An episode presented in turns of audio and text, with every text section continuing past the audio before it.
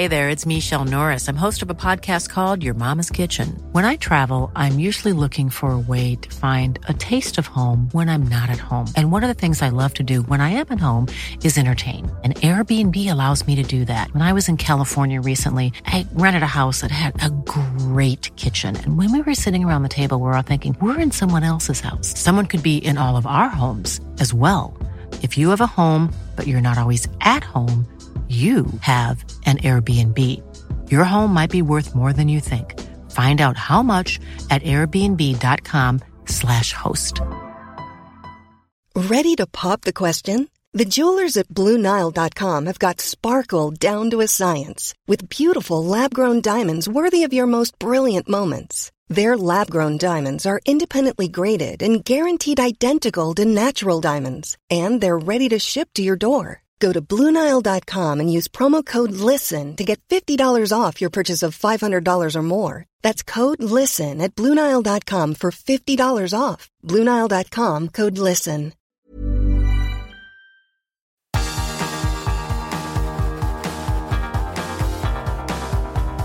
Universo Premier League, la casa del fútbol inglés en español.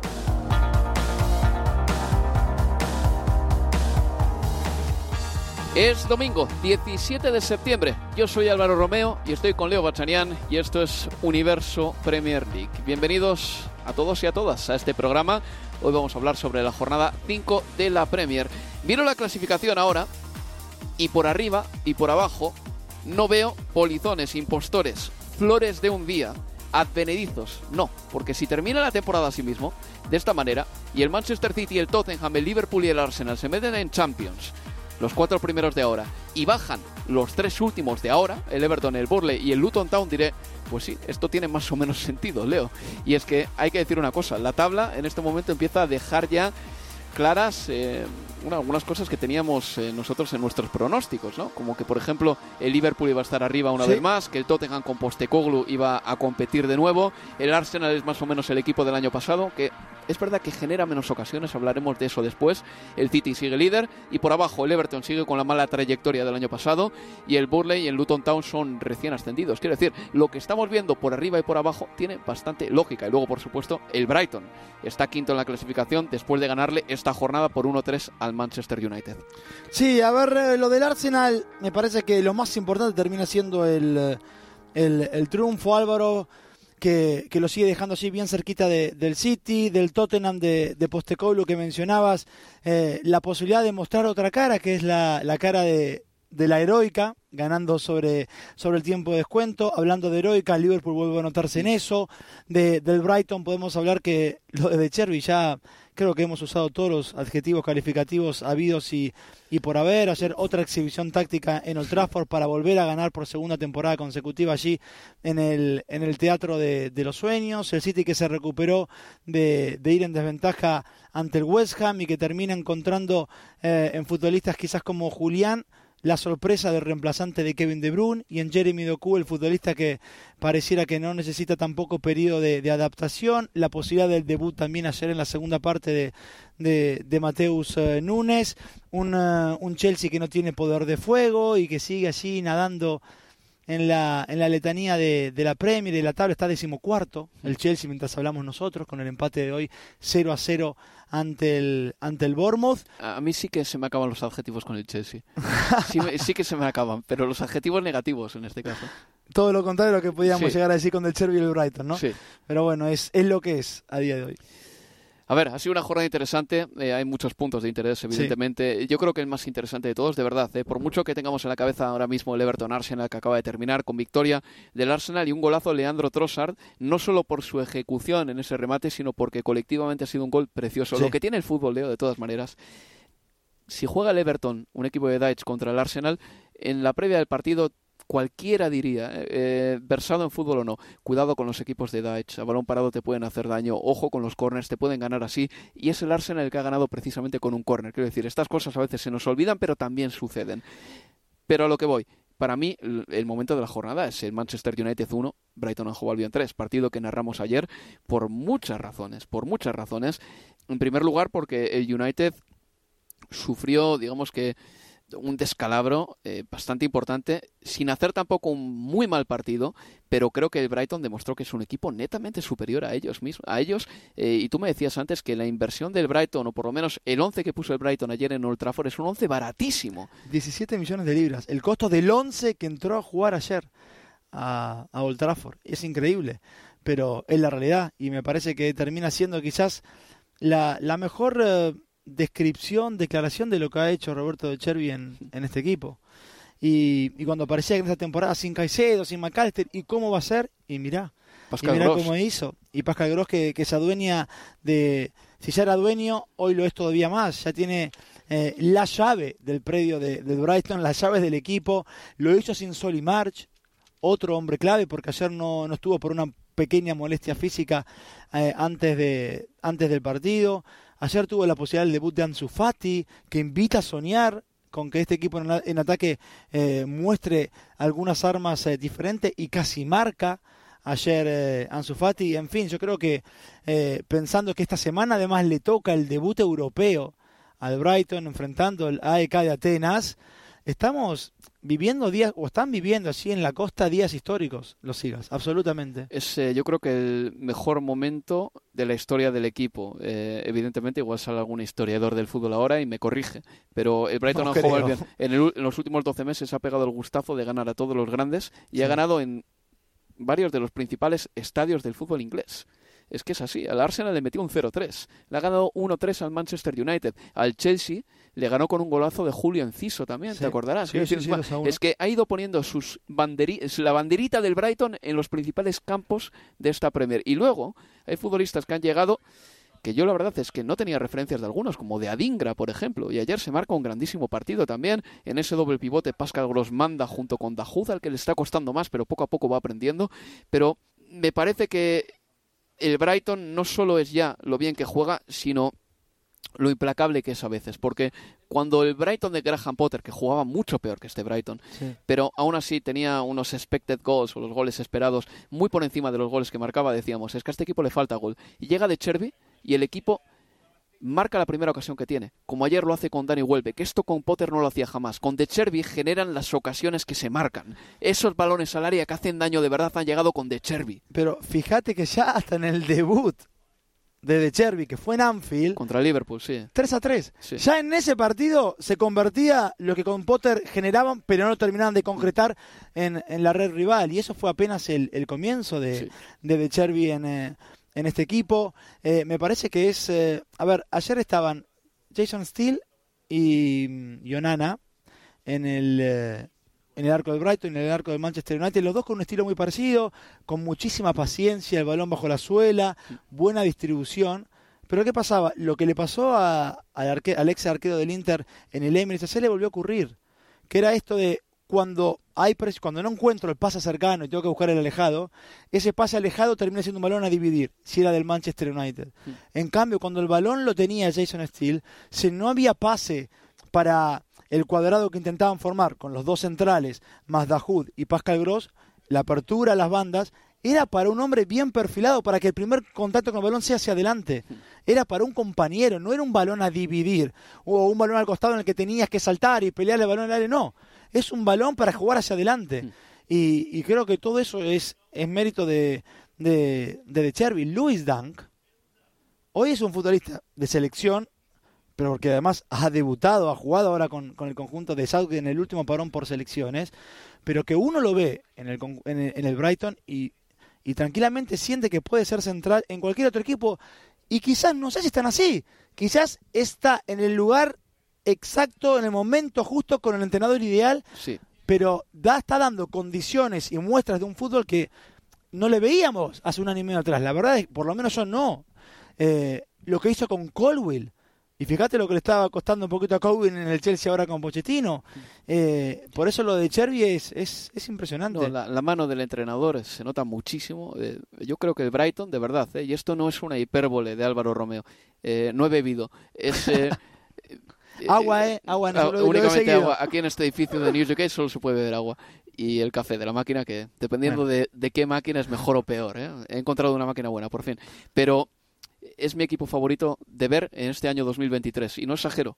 me gusta, me lo paso mejor que viendo al Manchester City en este momento, te lo juro, o que viendo al Barcelona, o que viendo al Real Madrid, o a muchos otros equipos. Me parece un equipo sensacional. Pero vamos al Manchester United. Este bloque se va a quedar corto para hablar del United y en el siguiente vamos a hablar más de los Diablos Rojos. Pero eh, lo primero que tengo que decir es que hubo pitos a Eric Ten Hag, sobre todo cuando retiró a Rasmus eh, del terreno de juego. Esos pitos eran ya el fruto de un hastío, porque se veía que el Brighton iba a ganar ese partido, Leo, y el técnico neerlandés retiraba a un jugador sobre el que hay puestas muchas expectativas. Sí, y, obviamente reforzar que los silbidos para Ten Hag no tienen que ver con él personalmente y hasta ni siquiera con el juego del equipo. Es el cambio, es el cambio propiamente dicho. Él después explicaba que Holland no estaba para jugar todavía un partido completo, pero que le había parecido un debut positivo. Ahora bien, dicho esto, cuando le plantearon el escenario de crisis que para mí existe hoy en Old Trafford, Ten Hag entró en la negativa. Para él no hay crisis. Para él se vieron aspectos positivos y lo que sigue va a ser mejor. Vamos a escuchar ahora a Eric Ten Hag al término del partido. We had the chances. And I think first half we, we played quite well. Uh, we'll say we played very well, but we didn't score uh, because, um, yeah, we, as you said, we created the chances, but we did finish. And then first chance of them, and it's in. And, and then we had a difficult period. Uh, we have to deal with such setbacks. And then the disallowed goal just before halftime. So yeah, it was not our day, and it's not our period, but we will fight back. A ver, dice que no es el periodo del United, no es el momento del United, ¿no? Como lo diríamos en español. Eh, hay que decir, Leo, que el United sí que generó ocasiones. Hay un larguero también de Marcus Rashford, que estuvo bien, creo yo. Ahí arriba un gol anulado, eh, también a Rasmus Hoylund, pero es un momento complicado el Manchester United en este momento. O sea, luego ya en el siguiente bloque seguiremos con esto. Pero el hecho de que este equipo sea tan vulnerable me hace pensar que va a sufrir en el Allianz Arena el próximo martes porque es un conjunto que ahora mismo tiene la defensa en cuadro. Lisandro Martínez jugó el otro día con dos entrenamientos encima. Sí, y se le nota que no está a nivel que, ha mostrado con la camiseta del United a Lisandro, todavía le falta para agarrar su mejor ritmo eh, futbolístico. Casemiro y Scott McTominay allí en el eje no, no funcionó. Casemiro tuvo otro partido flojo y pensando en lo que es ir a, la Allianz Arena y la dinámica, la intensidad que mete el Bayern, lo rápido que corre por los carriles centrales, bueno, es un desafío importantísimo que tiene va a tener por delante el United y, Casemiro en particular. Un debut complicado en Liga de Campeones, el que se le viene al Manchester United, que cayó por 1-3 frente al Brighton Anjo Albion en esta jornada 5 de la Premier League. El Manchester United ahora mismo es decimotercero en la clasificación de la Premier, está a 7 puntos de los puestos de Liga de Campeones. Vamos a hacer una pausa y vamos a continuar aquí en Universo Premier League. Universo Premier League la casa del fútbol inglés en español. Mom deserves the best, and there's no better place to shop for Mother's Day than Whole Foods Market. They're your destination for unbeatable savings, from premium gifts to show-stopping flowers and irresistible desserts. Start by saving 33% with Prime on all body care and candles. Then get a 15-stem bunch of tulips for just $9.99 each with Prime. Round out Mom's menu with festive rosé, irresistible berry chantilly cake, and more special treats. Come celebrate Mother's Day at Whole Foods Market. Even on a budget, quality is non-negotiable. That's why Quince is the place to score high-end essentials at 50 to 80% less than similar brands. Get your hands on buttery soft cashmere sweaters from just 60 bucks, Italian leather jackets, and so much more. And the best part about Quince, they exclusively partner with factories committed to safe, ethical, and responsible manufacturing. Elevate your style without the elevated price tag with Quince. Go to quince.com slash upgrade for free shipping and 365-day returns. Hiring for your small business? If you're not looking for professionals on LinkedIn, you're looking in the wrong place. That's like looking for your car keys in a fish tank. LinkedIn helps you hire professionals you can't find anywhere else, even those who aren't actively searching for a new job but might be open to the perfect role. In a given month, over 70% of LinkedIn users don't even visit other leading job sites. So start looking in the right place. With LinkedIn, you can hire professionals like a professional. Post your free job on linkedin.com slash people today.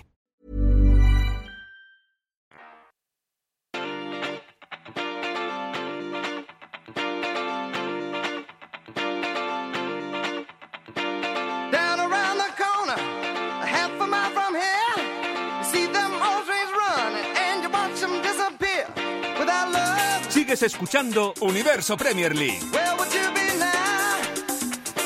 Y estás con Álvaro Romeo y con Leo Bachanian. Seguimos hablando del Manchester United. A ver, hay dos planos de análisis con el Manchester United. El primero es el gran angular. El Manchester United no llega a una final de Liga de Campeones desde el año 2011, no gana una Champions desde el año 2008. Es decir, han pasado 15 años ya desde su última victoria en Champions. No gana una Liga desde el eh, año 2013, que fue el último de Alex Ferguson. Ya no es eh, un asiduo a la Liga de Campeones, ha devaluado a muchos jugadores y ha quemado eh, seguramente a otros muchos en los últimos 10 años y no pelea una sola liga desde hace 10 años. Por eso yo creo que la pasada temporada de Eric Ten Hag fue buena, Sí. porque no peleó la liga, cierto es, pero metió Sí. el equipo en Champions, que es algo de lo que el United no se puede jactar cada temporada. Y encima ganaron un título y llegaron a la final de la FA Cup. La temporada, la primera de Eric Ten Hag no fue mala, fue buena, de hecho. Un entrenador que a medida que avanzó la temporada fue ganando, mm, digamos que poder en el Manchester United porque fue mm, el eh, principal defensor de que Cristiano Ronaldo se fuese, fue una persona que fue pidiendo una serie de cosas y se las otorgaron y creo que la temporada terminó bien, medianamente, pero luego está también el eh, análisis eh, que tiene que ver con el presente inmediato. El Manchester United es un equipo con muchos lesionados, con dos jugadores apartados como son Anthony y Jadon Sancho, lo que deja al equipo con muchas opciones ahí arriba. Y desde la primavera sí que es verdad que yo noto que se ha sufrido un desplome. Un desplome que de alguna manera también ha terminado con ese idilio que había en un momento dado entre Ten Hag y la afición del Manchester United. Ese desplome eh, queda perfectamente ilustrado en ese partido de Sevilla en el que el equipo pierde 3 a 0, pero no da la cara en una alta instancia de la Europa League. Y este principio de temporada ha sido muy malo también. Entonces, habiendo hecho Eric Ten Hag un muy buen trabajo, hay que hablar del presente actual. Y la situación es complicada para el Manchester United. Toca despertar, pero ¿cuándo y cómo? ¿Y quiénes van a ser los artífices de este despertar, Leo? Y ayer cuando mirábamos los cambios, en un momento ingresaban Hannibal Mekbri, el, tunecino, y Anthony Marcial eh, nuevamente, y pensamos, vos hablabas de los lesionados, algunos muy importantes, Rafael Barán en esa saga central, con un Lisandro que se está recuperando, Mason Mount que llegó por muchísimo dinero, casi 60 millones de libras, y venía a darle el salto de calidad también a ese mediocampo, darle un cambio de, de- de ritmo y de, y de intensidad, un cambio de marcha a esa mitad de, de la cancha. Y, y la realidad es que, es que por ahora estamos viendo un equipo bastante chato, que si no es por lo que puede producir Marcus Rashford, en general de manera individual, el equipo se agota en materia de ataque. Es bueno o sigue mostrando destellos de aquel Manchester United de Ole Gunnar me refiero a la contra, porque tiene futbolistas muy veloces y capaces eh, y buenos lanzadores también. Pero a mí me preocupó mucho lo que yo vi en, en, en el Emirates hace dos semanas atrás, cuando el equipo fue el equipo de Gunnar Solskjaer, fue un equipo que se dedicó a defender y a buscar rápidas contras. Y pensábamos que con Ten Hag, después de Ole Gunnar Solskjaer, Ragnick, etcétera, íbamos de camino a otro estilo, que los dos títulos, o que el título en la Copa de la Liga de la temporada pasada, invitaba a, a pensar que, que hoy el United iba a tener una filosofía bastante más reconocible. Y yo lo que veo es que no, no veo una filosofía reconocible de Ten. Y si la veo, dura apenas 10, 15 minutos, como fue ayer los primeros, el primer cuarto de hora, con una buena presión, con eh, los laterales, eh, eh, sobre todo Reguilón por izquierda, prácticamente como si fuera eh, un extremo, con, con, Bruno, con Bruno Fino, con Casemiro, sin tener que estar corriendo demasiado eh, hacia atrás, porque el equipo recuperaba alto, pero duró muy poco eso. Y, y yo, lo- por lo menos, y consigo que no es de ahora, que es de la primavera para acá, Sí. porque febrero, marzo, el United hasta estaba en el tercer puesto, no muy lejos del City, y pensamos, uy, pa, y si hay una carrera de tres, Y se cargó al Barcelona en la Europa League y ganó Pero- la Copa de la Liga en febrero. por eso, Sí. pero de allí para acá es un desplome, por mucho que al entrenador le cueste reconocerlo, y no es en general Ten Hag uno que vaya mucho por la autocrítica, en general también suele encontrar culpabilidad en sus futbolistas. Yo creo que es un periodo difícil y, y que bueno, veremos cómo, cómo lo atraviesa de, ahora en más. Pero imagínate, Leo, que el Manchester United llega a, a alcanzar todo su potencial con Eric Ten Hag, que no es descartable. ¿eh? El año pasado yo creo que el United hizo una buena temporada y si este año copia o hace algo similar, diré también que es una buena campaña.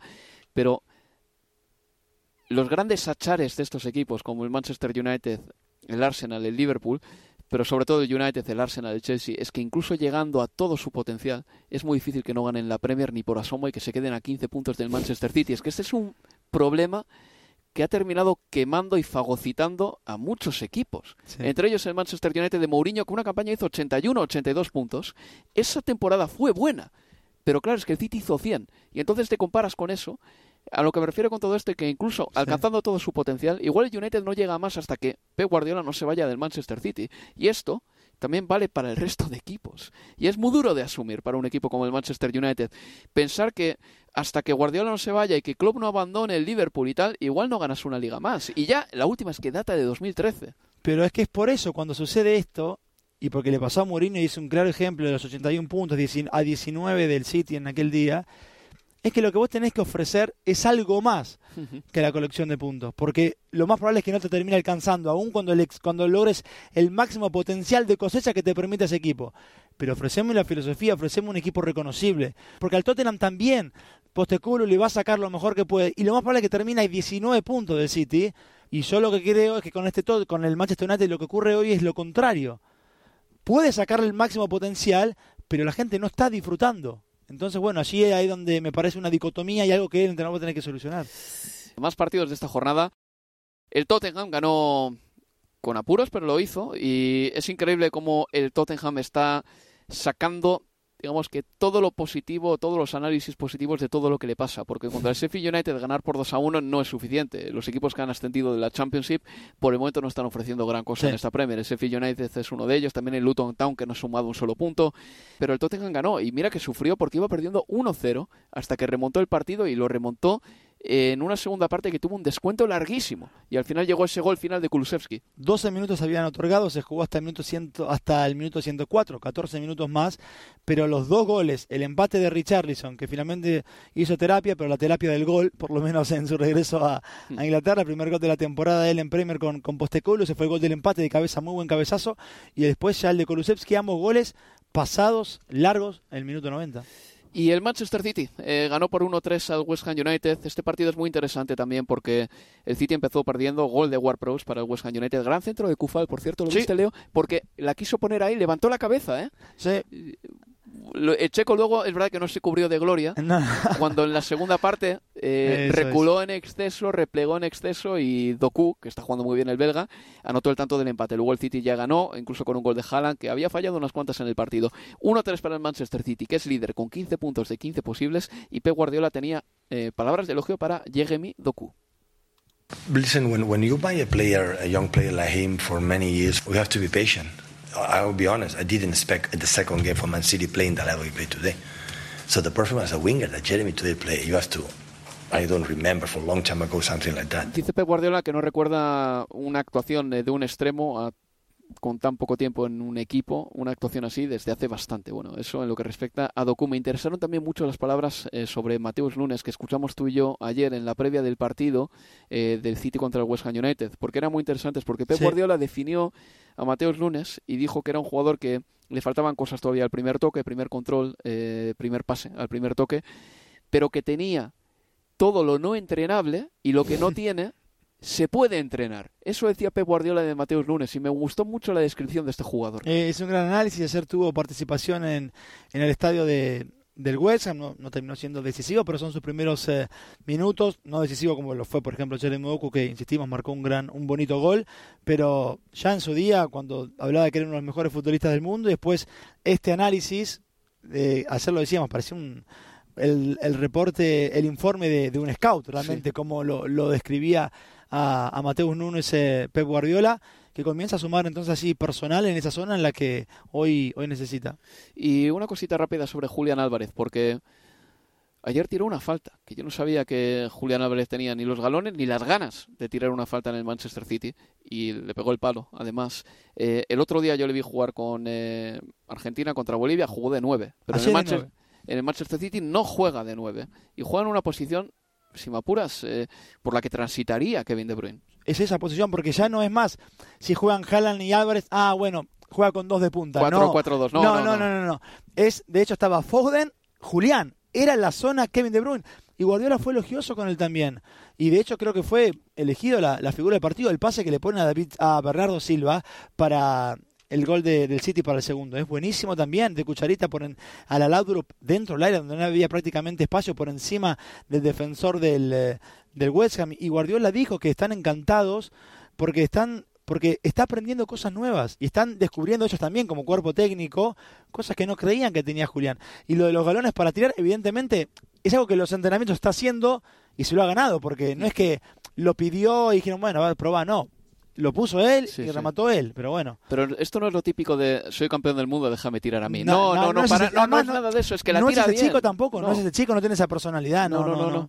No, no, de verdad, eh, muy, muy llamativo lo de Julián Álvarez y victoria para el Manchester City, eh, que sigue líder, reitero una vez más. eh, quizá eh, no está deslumbrando en todos los minutos de los partidos, pero ayer, por ejemplo, hizo algo que es muy propio de este nuevo Manchester City de Pep Guardiola. Le digo nuevo porque desde que ha ganado la Liga de Campeones, eh, evidentemente tiene un pozo y una coraza mejores, ¿no? Y yo creo que el City de Pep Guardiola hace dos, tres, cuatro años era un equipo al que le costaba remontar. Tenía que ir con viento a favor siempre.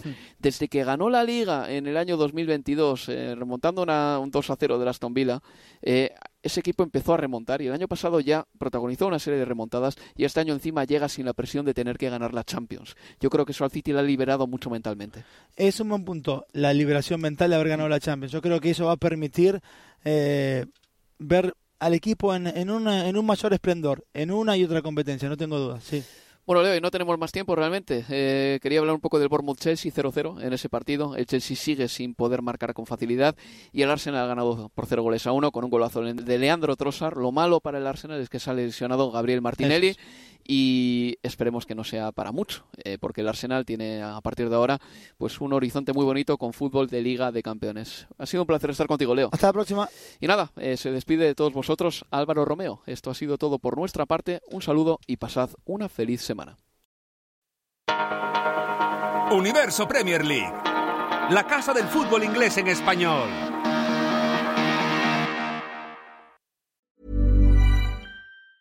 Mom deserves the best, and there's no better place to shop for Mother's Day than Whole Foods Market. They're your destination for unbeatable savings, from premium gifts to show-stopping flowers and irresistible desserts. Start by saving 33% with Prime on all body care and candles. Then get a 15-stem bunch of tulips for just $9.99 each with Prime. Round out Mom's menu with festive rosé, irresistible berry chantilly cake, and more special treats. Come celebrate Mother's Day at Whole Foods Market. Mom deserves the best, and there's no better place to shop for Mother's Day than Whole Foods Market. They're your destination for unbeatable savings, from premium gifts to show-stopping flowers and irresistible desserts. Start by saving 33% with Prime on all body care and candles. Then get a 15-stem bunch of tulips for just $9.99 each with Prime. Round out Mom's menu with festive rosé, irresistible berry chantilly cake, and more special treats. Come celebrate Mother's Day at Whole Foods Target.